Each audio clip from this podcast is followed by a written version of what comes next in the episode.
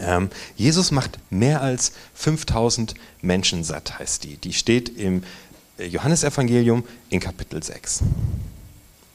Danach fuhr Jesus über den See von Galiläa, der auch See von Tiberias heißt. Eine große Menge Menschen folgte ihm, weil sie seine Wunder an den Kranken gesehen hatten.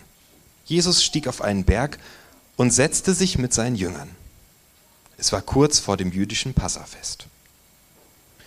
Jesus blickte auf und sah die Menschenmenge auf sich zukommen.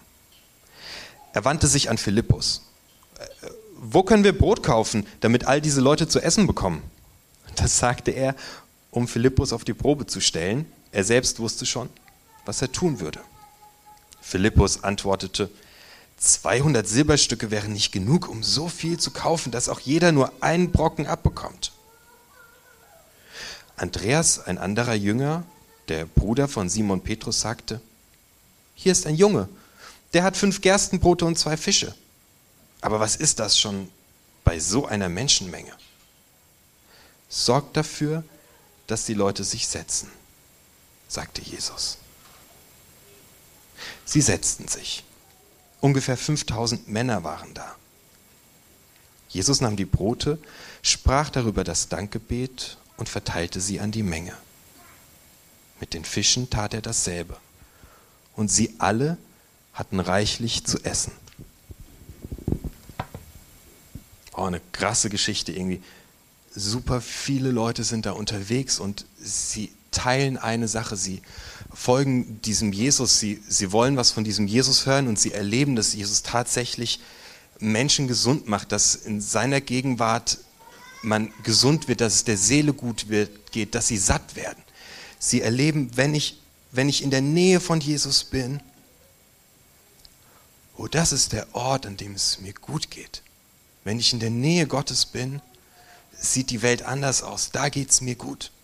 In 5. Mose Kapitel 8, also im Alten Testament steht schon, der Mensch lebt nicht alleine vom Brot.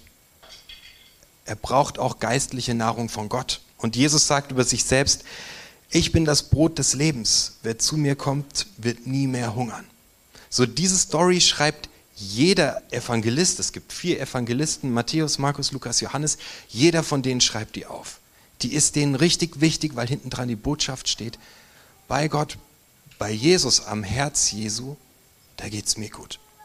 Es gibt eine Story, ähm, da werden 4000 Menschen satt. Die wird aber nur einmal aufgeschrieben und das ist total interessant. Diese Geschichte findet in Galiläa, in der Heimat äh, von Jesus statt. Die andere Geschichte, in der 4000 Menschen stattfinden, die findet in ähm, Dekapolis statt, in einer Grenzregion, in der mm, wenige Juden leben. Jetzt ist es so, dass ein Jude niemals mit einem Nichtjuden in der Regel isst. So. Das machen die nicht. Das machen die auf gar keinen Fall. Die finden tausend Ausreden, dass das nicht stattfindet. Jesus geht genau dorthin, zu den Menschen, dort wo sie sind, zu denen, die in den Augen seines eigenen Volkes unrein sind, um mit ihnen zu essen. Die Begegnung mit Jesus, der Raum, in dem Gott ist, die Nähe zum Herzen Gottes, drückt Jesus damit aus, die steht jedem offen.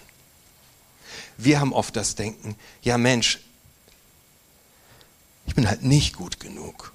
Oder guck dir doch meine Woche an, was, was ich wieder vergeigt habe. Und ich denke oder wir denken, ja, dann müssten wir halt, nee, dann gerade jetzt gehören wir nicht in die Nähe Gottes. Aber das ist der komplette Quatsch. Genauso wie wir sind, gehören wir ans Herz Jesus zu ihm. Und das haben die Leute gecheckt. Und deswegen haben sie Sehnsucht danach, bei Jesus zu sein. So, und jetzt checkt Jesus, dass die alle Hunger haben. Und er nimmt den Philippus so ein bisschen auf die Schippe. Er sagt, so Philippus, leg mal los, besorg mal hier für 5000 Leute Brötchen, wenn ich zum Stinges gehe. Also nehmen wir mal, also es ist ja total irre. Also ähm, Brot für 5000 Männer, sagen wir mal für 10.000 Leute. Selbst wenn du richtig, richtig viel Kohle hättest, find erstmal einen Bäcker, der, keine Ahnung, 10.000 Brötchen hat. Wenn ich zum Stinges gehe und sage, ich will 50 Brötchen, dann sagt er, ja, können Sie vielleicht zwei Tage vorher anrufen? So viel haben wir nicht da. Es ist also komplett unmöglich, dass, dass, dass diese Menschenmenge satt wird. Ähm, gestern Abend gab es bei uns Pizza. Und ähm, es war total der chaotische Anfang, weil einer wollte mit Thunfisch, einer wollte äh, Thunfisch mit Zwiebeln, ohne Zwiebeln, mit Mais. Es war total. Irgendwann habe ich gesagt, Leute, fangt einfach an zu essen.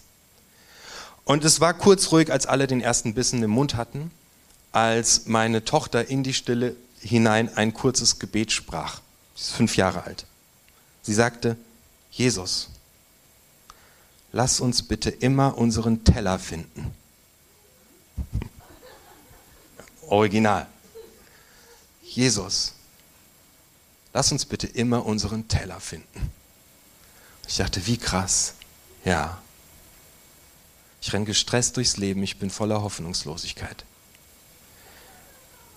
Wir wissen nicht, wohin es in den nächsten Wochen und Tagen geht. Und Gael hat es gerade so cool am Anfang gesagt.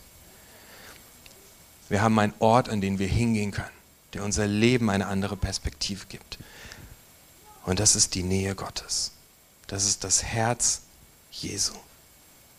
Herr Jesus, schenk, dass wir immer unseren Teller finden. Das ist mein Gebet, wenn wir gestresst sind, wenn wir nicht mehr wissen, sollen wir rechts oder links lang gehen, wenn uns eine Krankheit plagt, wenn wir Angst haben vor der Deutscharbeit morgen und von der Erdkundearbeit, wenn wir gar nicht mehr wissen, wie nächsten Monat das Geld noch reichen soll, wenn uns Menschen verlassen, wenn wir uns verstritten haben, wenn wir selbst uns so fern von Gott fühlen, weil wir in alte Fallen getappt sind. Jesus schenkt, dass wir immer unseren Teller finden. Denn dieser Raum bei Jesus, der ist offen und er geht dorthin, wo die Menschen sind, die nicht denken, dass er offen wäre. Und du bist eingeladen, da reinzukommen.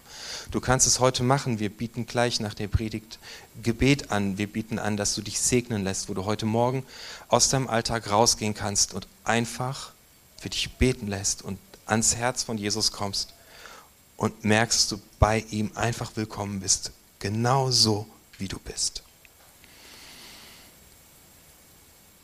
Ja, Mann, so viele Leute kann man nicht auf einen Streich einfach satt kriegen. Es funktioniert beim besten Willen nicht. Sind, Philippus sagt, es sind zu viele Leute. Was ist denn das für eine Aussage? Es sind zu viele Leute. Ich meine, die Leute haben doch ein Grundbedürfnis. Die haben gemerkt, dass es ihnen gut geht, wenn sie bei Gott sind. Und, und deswegen sind sie da und, und der Philippus sagt, es sind zu, zu viele Leute und zu wenig Geld und keine Ressourcen. Er sagt, das sind zu viele Leute. Würden wir nicht machen. Na, wir haben eine Vision. Es gibt unterwegs, damit Menschen die Liebe Gottes erfahren, tiefer hineinwachsen und andere begleiten. Ich muss unsere Vision auswendig lernen. Es gibt unterwegs, es gibt unterwegs, damit Menschen die Liebe Gottes erfahren, tiefer hineinwachsen und andere begleiten, sie zu erleben. Wir würden niemals sagen zu viel. Würden wir nicht machen. Ja, doch machen wir leider doch oft. Also mir ging es schon so und ich habe auch Leute aus unserem Projekt schon sagen hören, ach, hm, ich kenne ja gar nicht mehr jeden. Wir haben eine Vision, die haben wir vor Corona verabschiedet und ich predige sie heute, wo wir hier mit 35 Leuten sitzen. Das ist mir Pfeifendeckel egal. Wir haben gesagt, wir wollen als Kirche wachsen auf 100 Personen und wir werden nicht mehr jeden kennen. Und wir werden sagen, es ist zu viel. Es sind zu viele Leute, 5000 Leute. Wie willst du die versorgen? Und Jesus macht es und es ist der Hammer und es funktioniert folgendermaßen. Johannes schreibt es überhaupt nicht auf, aber ich habe nachgeguckt, wie, wie das genau funktioniert. Markus hat es nämlich aufgeschrieben. Jesus nimmt die zwei Brote und die fünf Fische. Und er sagt zu seinen Jüngern, lass die Leute in Tischgemeinschaften sitzen. Dann nahm Jesus die fünf Brote und die zwei Fische, sah zum Himmel auf und sprach das Segensgebet darüber. Er brach die Brote in Stücke und gab die Stücke den Jüngern, damit sie sie an die Leute verteilten. Auch die zwei Fische ließ er an alle austeilen. Zwei Sachen passieren hier, die ich faszinierend finde, wie in einer Community von 5000 Männern, also von 10.000 Menschen, es trotzdem geschieht, dass alle versorgt sind und jeder satt wird und jeder seinen Raum bei Jesus findet. er teilt die Leute in kleine Gruppen ein. Leute, das machen wir auch. Wir haben Sofagruppen.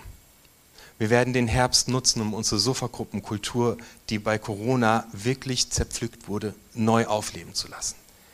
Wenn du dich nach diesem Moment sehnst, wenn du sagst, ich brauche das einmal in der Woche, zu Gott zu kommen, bei Gott zu sein, ich vergesse es in meinem Alltag ständig, dann lade ich dich ein, werde Teil einer Sofagruppen-Community. Wir essen zusammen. Wir sind kleine Tischgemeinschaften. Acht, neun Leute essen zusammen, lesen in der Bibel, beten füreinander. Das sind die Gruppen, die dich durchtragen. Wenn du sagst, ich habe ein Haus, ich habe eine Wohnung, ich hätte gerne, dass bei mir so eine kleine Gruppe ist und dass wir einmal in der Woche uns die Zeit nehmen, um, um diesen Raum zu betreten, in dem Gott ist, dann sag am Ausgang dem Welcome-Team Bescheid, ich habe ein Haus.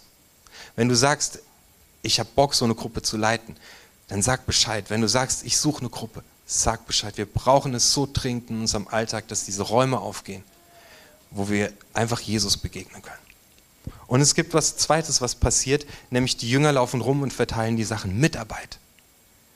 Alle unsere Teams, alle, die hier arbeiten, sind kleine geistliche Gemeinschaften, die nicht nur zusammen ackern, dass alles schön aussieht, sondern die auch fragen, wie geht's dir? Wo stehst du gerade? Kann ich für dich beten? Du kannst mitmachen. Jede Band ist so eine kleine Tischgemeinschaft, die sich gegenseitig versorgt. Quatsch nachher mal die Gael und den Christoph an, wie die das erlebt haben. Wenn eine Bandprobe ist, dann fragt man, wie es geht und man betet füreinander. Werde Teil einer Band. Du kannst ähm, so einen Gottesdienst moderieren. Du kannst Teil eines Teams werden. Du kannst morgens hier mithelfen aufzubauen. Es sind, du kannst Kaffee kochen. Du kannst am Eingang begrüßen. Das alles sind Teams, kleine Gruppen, die zusammensitzen und essen und sich so versorgen. Das heißt, wenn du in einer Kleingruppe bist, bei unterwegs und in einem Team mitarbeitest, dann wird trotz 5000 Leuten jeder Einzelne gesehen und satt und hat seinen Platz.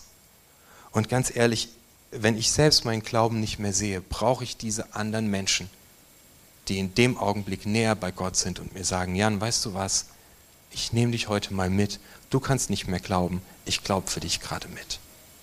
Wir brauchen es gerade so dringend. Ich gehe noch ganz kurz, ganz zum Anfang und der Christoph kann schon hochkommen. Diese Menschen sind alle dort, weil sie gelernt haben, in der Nähe Gottes geht es mir gut. Ich darf das so sagen, weil es mir ständig misslingt und ich oft durch meine Tage jage und Stunden und Tage verschenke, weil ich in einem Hamsterrad renne. Und ich lade dich jetzt ein, durchbrich dein Hamsterrad, durchbrich dein Sorgenrad, durchbrich deine Zukunft, Angst und nimm dir Zeit. Ähm, Heike, Marlene und ähm, Emil werden hier vorne sein und nehmen sich Zeit. Du kannst ihnen erzählen, wie es dir geht. Und sie werden ein Gebet für dich sprechen. Und sie glauben für dich. Und sie nehmen deine Anliegen mit zu Gott. Weißt du, wir denken so oft, wenn wir, wenn wir uns von Gott entfernt haben, weil es in unserem Leben gerade einfach nicht gepasst hat, dann denken wir, ja, nee, ich kann da jetzt nicht einfach wieder hingehen. Aber weißt du, weil Jesus Christus am Kreuz gestorben ist, die Botschaft, die hinten dran steckt, ist einfach, Gott lässt nicht zu, dass irgendetwas zwischen dir und ihm steht. Nicht mal du selbst kannst es. Und das Evangelium ist, dass du mit allem, was zu dir gehört, zu ihm gehörst. An seine Hand, an seine Seite und das ist dein Platz, an den du hingehörst. Und dazu lade ich dich ein. Mach es, teile unsere Vision, werde Teil eines Mitarbeiterteams. Finde eine Sofagruppe, biete dein Haus an, biete dein äh, an, dass du einfach mit dabei bist. Bring den Käse mit beim Abendbrot. Ähm, nutze jede Chance, um diese Räume zu betreten, in denen Gott ist, damit ganz viele Leute bei Jesus satt werden. Wie geil ist das, wenn du morgen zur Arbeit gehst und die Leute sagen, hey, warum bist denn du heute so lässig drauf? Und du sagst, weißt du was? Ich habe heute Morgen gebetet und dann ich habe keine Sorge für diesen Tag. Es hat mir Frieden gegeben, bei Gott zu sein. Da warten ein paar Leute auf dich und wir machen zusammen Musik. Nutzt diese nächsten 20 Minuten, um einfach Gott mit allem, was zu dir gehört, vielleicht ganz neu zu begegnen.